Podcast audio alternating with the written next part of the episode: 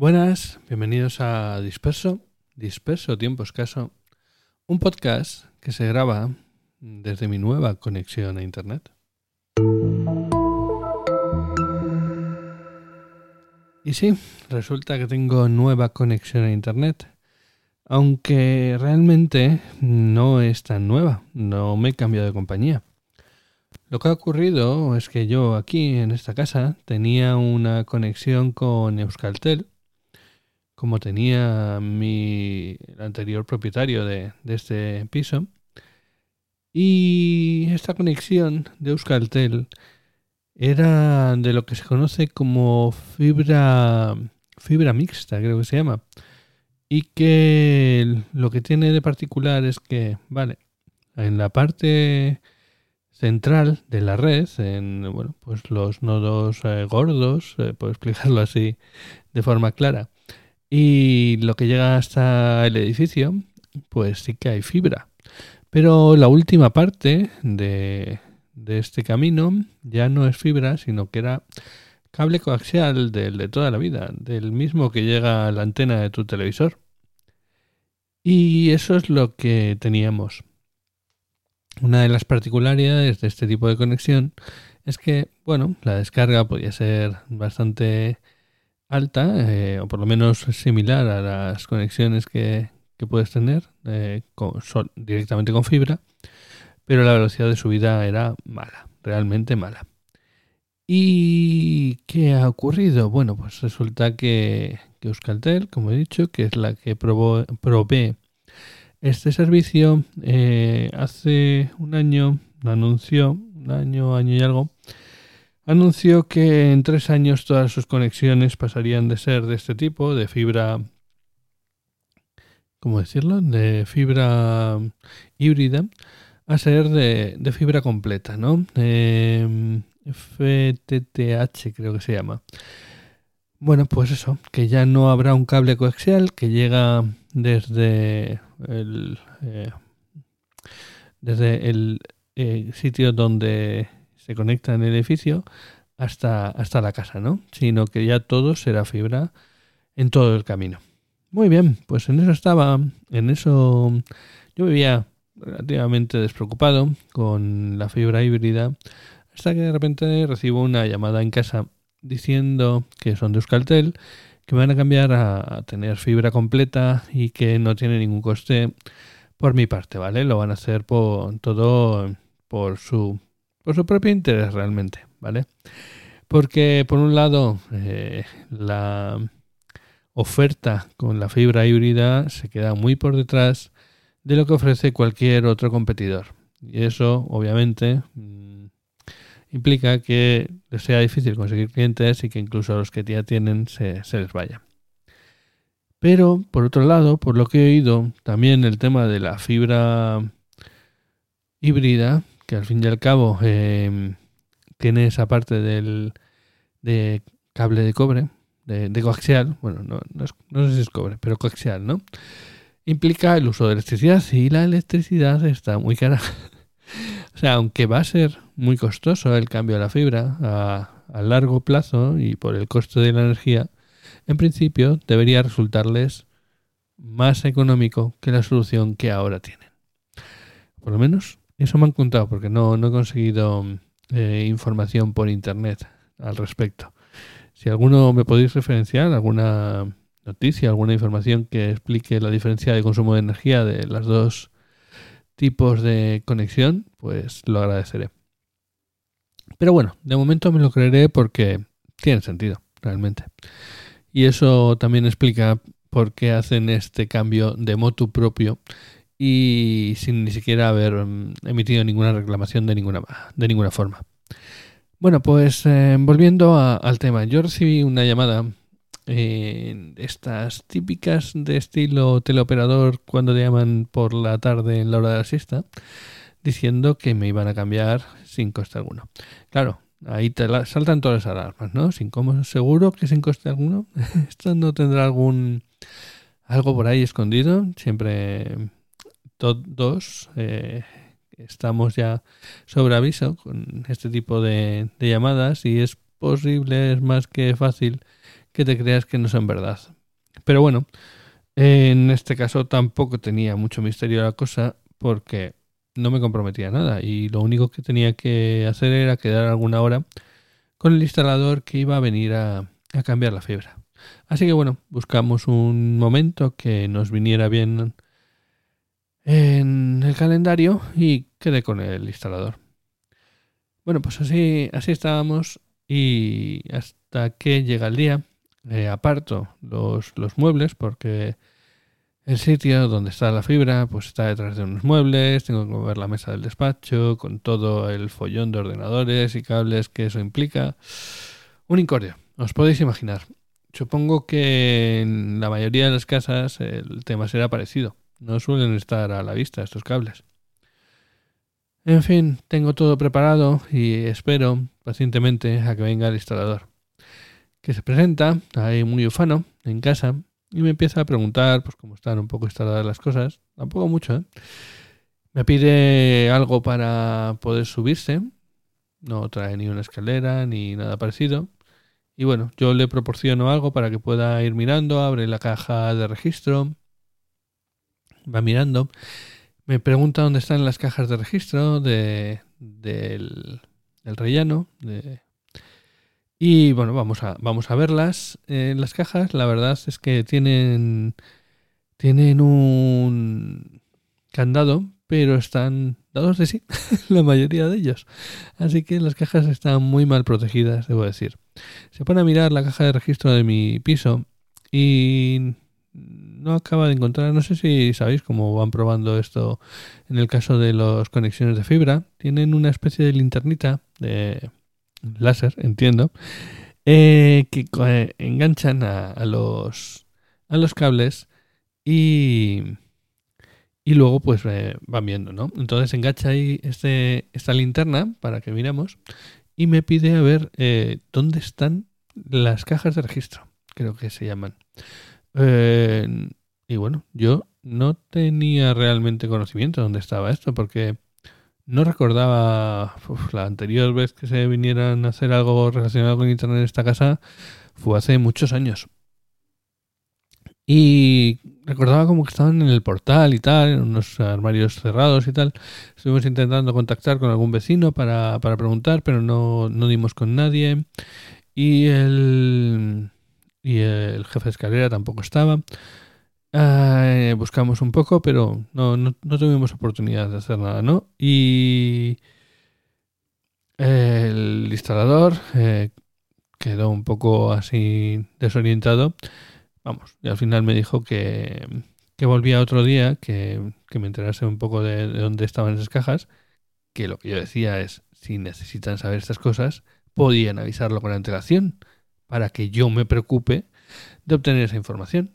Pero bueno, el caso es que se va este instalador y hablo con algunos vecinos y ya me entero de que esas cajas de registro no están en el portal, sino en eh, la planta menos uno del, del, garaje, a la que yo no había accedido nunca porque, bueno, pues simplemente no tengo una plaza de garaje en ese punto.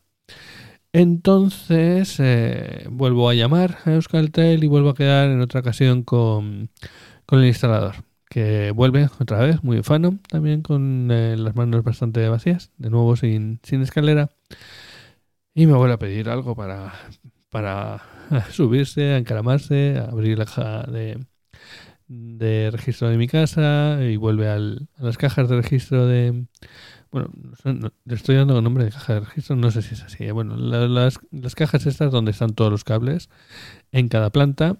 Eh, vuelvo a poner la linterna y ya bajamos hasta la planta menos uno, donde están ahí las cajas de registro, ¿no? Unas eh, una especie de cajas marrones alargadas con el símbolo de Vodafone que tienen a la derecha como una puertecita, ¿vale?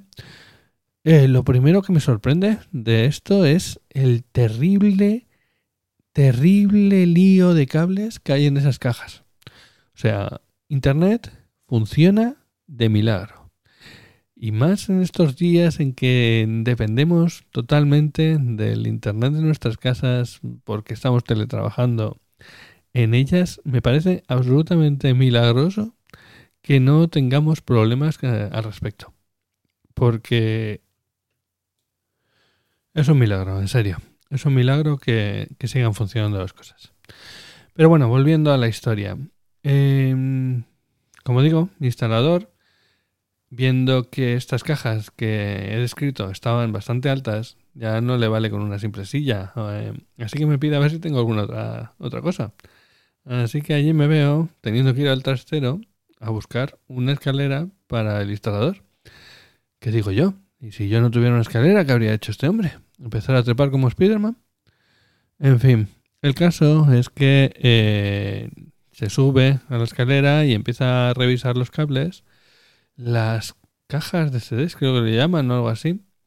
Eh, no sé, hay unas cajas ahí como si fuera un cambiador de, CDs antiguo, ahí con un montón de, de plantas de, distintas páginas en esas cajas y bueno, y en esa maraña de, cables. El caso es que no acabo de encontrar ningún sitio por donde se vea la luz que acabamos de meter.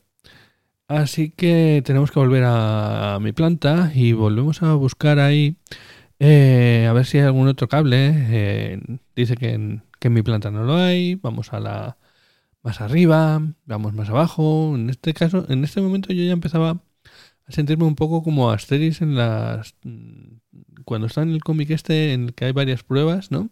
Y una de ellas es de administración que tienen que ir planta para arriba, planta para abajo buscando documentos. Bueno, pues algo parecido, pero buscando el cable que funcione en, alguna de las plantas de mi edificio. Y así andamos, y hasta que por fin, en la última que miramos, esto siempre pasa, por fin encuentra una que tiene luz que llega hasta, hasta abajo, hasta donde están las cajas de registro. Y bien, pues ya tenemos localizado por lo menos el sitio donde enganchar eh, la fibra. Siguiente paso, siguiente paso. Va a tener que, hacer, claro, va a tener que coger y va a subir o baja, llevar esa, esa fibra desde esa planta en la que por fin le ha funcionado hasta mi planta. Pero bueno, por lo visto eso es un plan menor y un problema menor. Y debe ser algo que, que se encuentran habitualmente, por lo que me dan a entender. Pero bueno, volvemos, vamos hasta mi casa. Y yo le enseño el sitio en donde ahora mismo sale el cable de, el cable de, coaxial en donde se conecta al internet.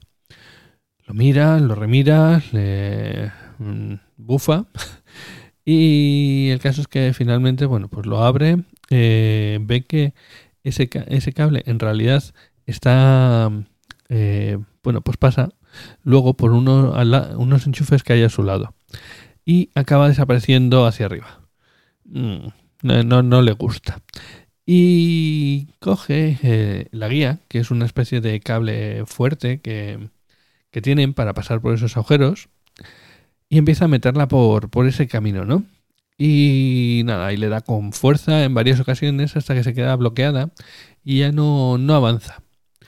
Y, y avanza, no avanza, lo está mirando, se queda pensando y me dice, esto, cuando os lo metieron, ¿quién lo metió y tal? No, ni idea. Esto lo hicieron antes de que yo comprara este, este piso. El caso es que se va, se va para la cocina, yo le comento, sí, el tema de que eh, al final este, esta parte donde está la conexión de internet y están estos enchufes, me da la impresión de que cuando se creó, cuando hicieron el piso no estaba y los anteriores inquilinos sacaron esta conexión utilizando, eh, bueno, pues cogiendo el cable eh, y la conexión desde un enchufe de la cocina. Así que vamos a ese enchufe de la cocina y lo abrimos. Y ahí se ve como el cable de red viene desde el cable de Euskaltel, el cable de coaxial, viene desde abajo, da una vueltecita, ahí está al fondo del, hueco del, enchufe, da, un, giro y se mete hacia, hacia su derecha.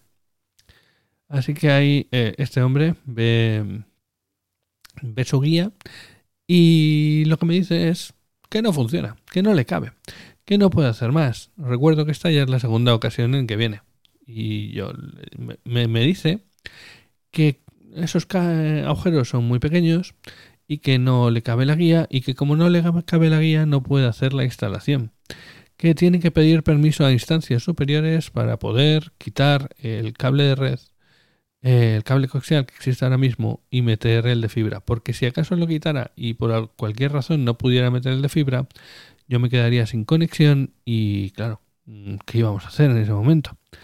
Eh, eso no podía permitírselo. Así que yo me quedo a cuadros, mm, pero claro, poco puedo hacer más. Eh, quedamos entonces en que llamo a Euskaltel para explicar la situación, eh, que él también por su parte iba a contactar y que con esa información pues vendrían, vendría más adelante con un supervisor o algo así para que arreglaran la situación. Bueno, pues ese es el tema, me llaman de Euskaltel para solicitar una nueva fecha para realizar el cambio y esta vez ya no viene este instalador original, sino que vienen dos, dos hombres, dos trabajadores, que son el equipo A. el equipo A del tema este de las instalaciones. Le entran eh, muy decididos, van viendo un poco cómo entra el cable a mi, a mi edificio, a mi casa, empiezan a, trabajar, empiezan a ver por dónde va, yo les explico, les explico lo que había visto el anterior instalador, les explico por dónde sale el cable y por dónde está pasando y cuál fue el problema que él me explicó que tuvo. Y no hacen más que llevarse las manos a la cabeza.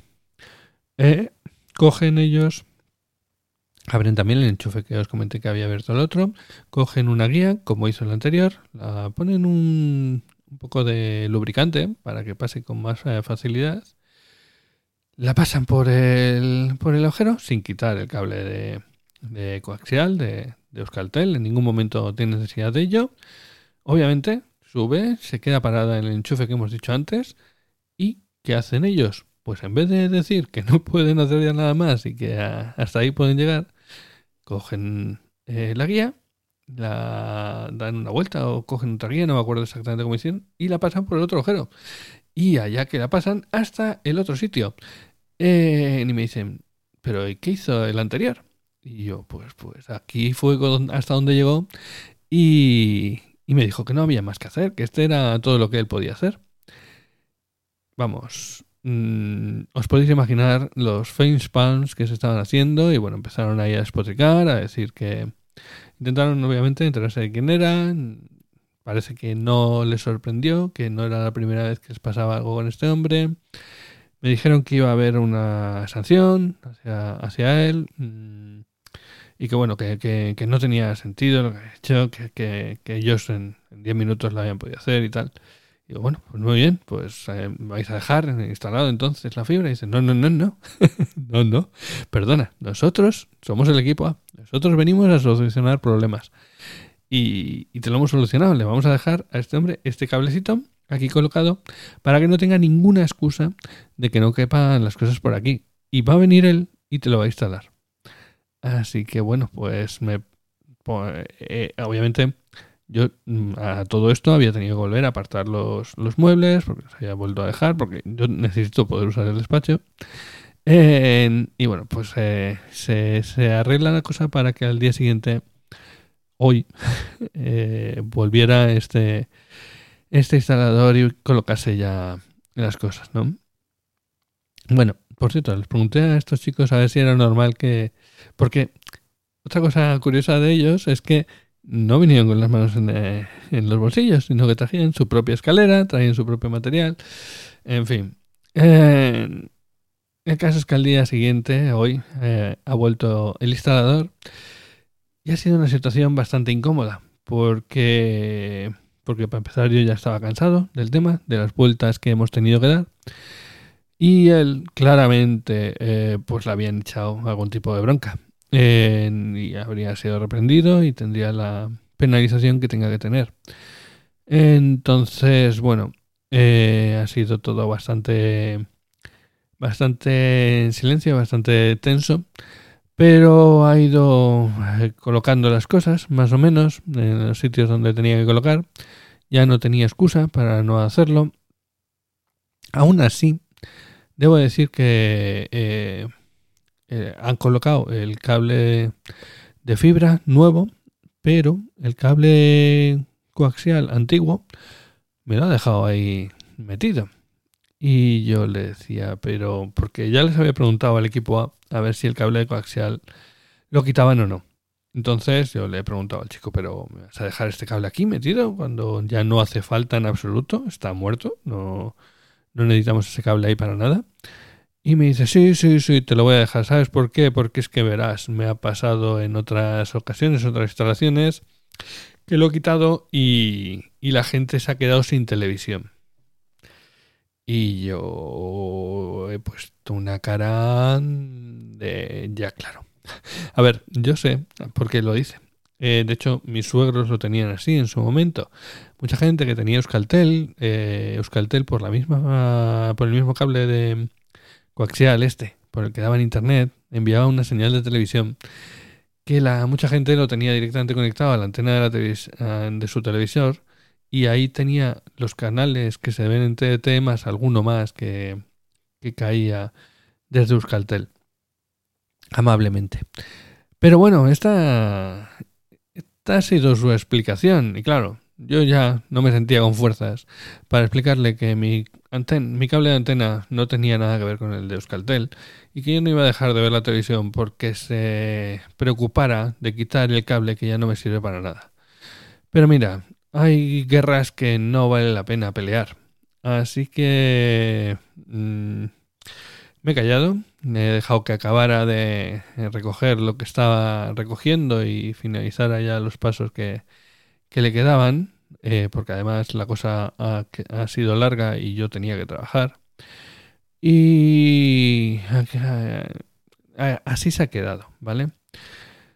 ¿Cuál es la moraleja de la historia? Pues no lo sé, no tengo una buena moraleja. Eh, pues a lo mejor que que te intentes esforzar en tu trabajo, porque cuando no te esfuerzas, cuando, cuando pasas de todo, cuando aunque creas que, que la gente no se da cuenta, al final las cosas se notan. Se notan cuando se quieren hacer bien y cuando no se hacen bien. Y bueno, nadie quiere tener a alguien que le haga las cosas a medias. Hoy chiquitán, la ley está cambiando, vamos por otro camino, se llama Fediverso. Y voy a comentar solo una cosita del Fediverso, porque esto ya se ha quedado muy largo con esta viverdota que os he contado.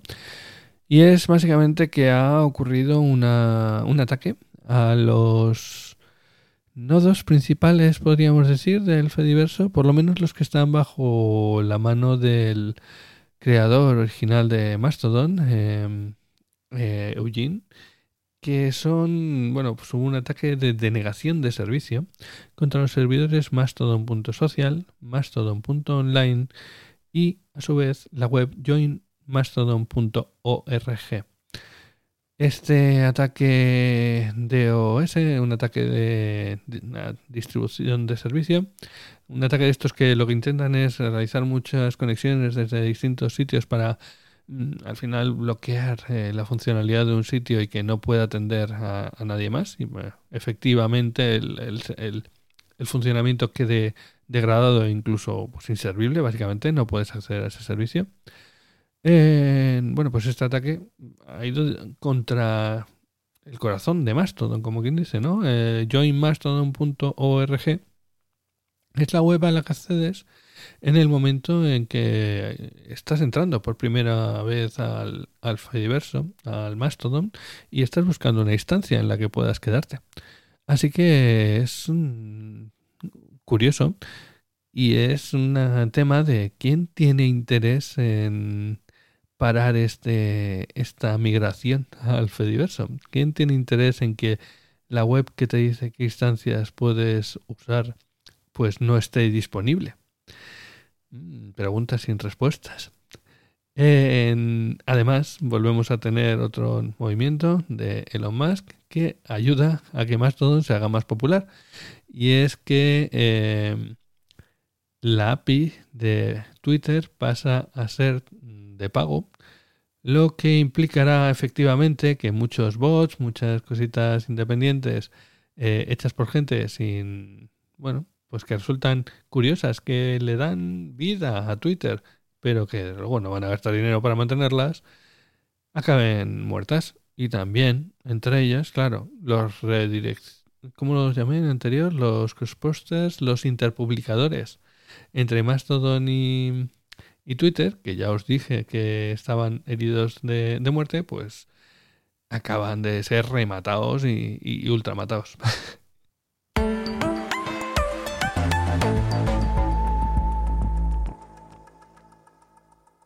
Aquí acaba este episodio del podcast que hasta ahora estaba en mi cabeza y que ahora está en la de todos vosotros. Así que tratadlo bien y compartidlo si os ha gustado. Podéis encontrar los medios de contacto y formas de suscribiros a este podcast en tiemposcaso.com y ya sabéis, nos escuchamos pronto.